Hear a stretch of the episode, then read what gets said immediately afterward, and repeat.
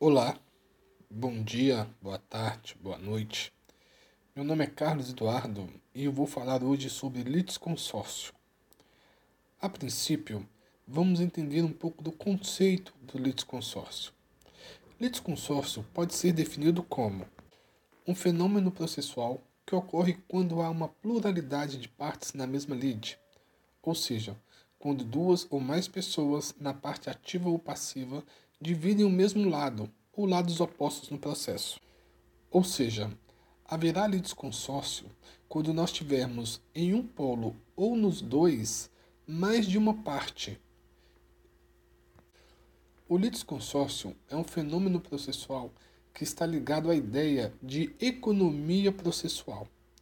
Ou seja, quando várias partes é, distintas têm a mesma causa ou o mesmo pedido de causa uh, isso se junta, isso se aglutina em um só processo, tendo como objetivo otimizar e uh, não desperdiçar tempo, por assim dizer.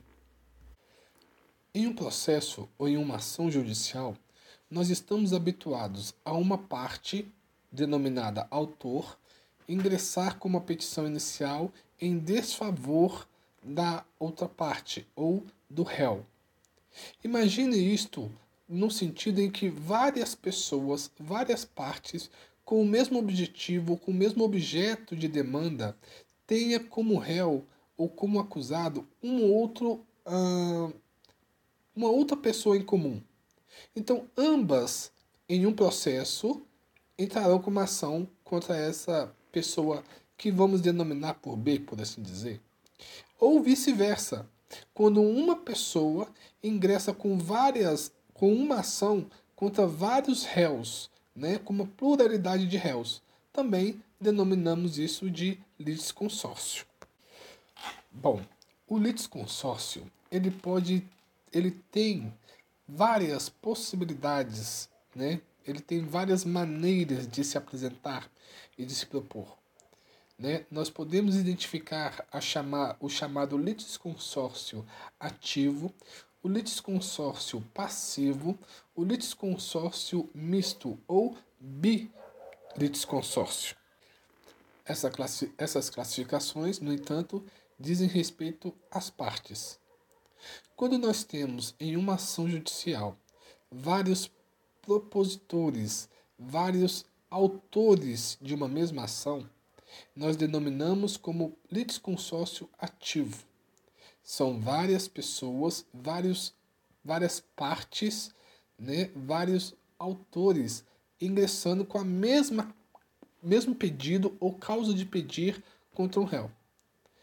Nós também temos a classificação de litisconsórcio passivo, aonde é proposto uma ação contra vários réus, contra vários demandados, por assim dizer. E nós também podemos identificar o litisconsórcio misto. O que seria o litisconsórcio misto? Seria quando, tanto no polo ativo quanto no polo passivo, ou seja, uma pluralidade de autores e uma pluralidade de réus simultaneamente. Então, isso nós denominamos como litisconsórcio misto. Isto posto, temos também a classificação, como, diz, como dizia, nós temos a, a classificação sobre a obrigatoriedade do litisconsórcio. O que seria a obrigatoriedade? Nesse caso, nós teremos um litisconsórcio facultativo ou um litisconsórcio necessário.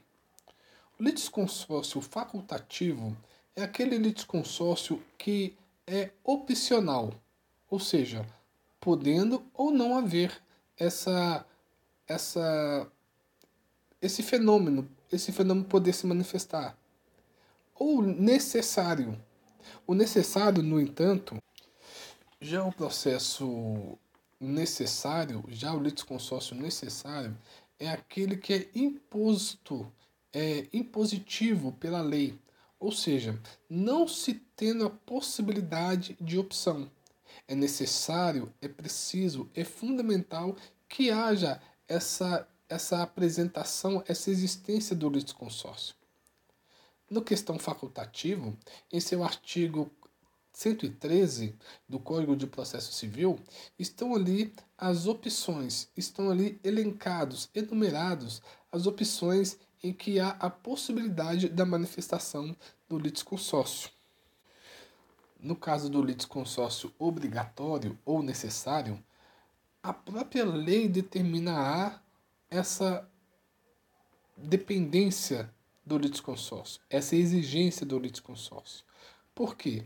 Se a lei determinar a exigência do litisconsórcio, da manifestação desse fenômeno, e não for cumprido, não for é, é, obedecido essa disposição, o processo será extinto, o processo será anulado, o processo será arquivado.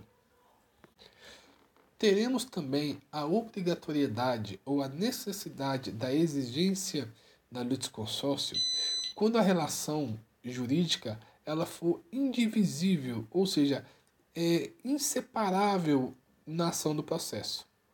A título de, a título de exemplo, quando o Ministério Público, porventura, entra com uma ação judicial contra é, em desfavor de um casal, requerendo a anulação daquele casamento, aquele casamento em si é uma relação indivisível, inseparável entre os dois réus, entre, os do, entre as duas partes ali passivas. Então, essa é uma opção também, essa é um exemplo da necessidade ou da obrigatoriedade do litisconsórcio. Esse fenômeno, embora possa parecer simples ou de fácil dissertação, é necessário compreender a sua importância, a sua relevância numa ação judicial, pois isso é muito sensível às complexidades, às, às incidências das partes, elas são uma elas possuem uma relevância imprescindível no, no, na sistemática do processo civil. Bom, por hoje, apesar da, da superficialidade e, e do pouco tempo, uh, fica a ideia né, do que, o que é o litisconsórcio. Né? Então, nos vemos no próximo episódio, assim que possível.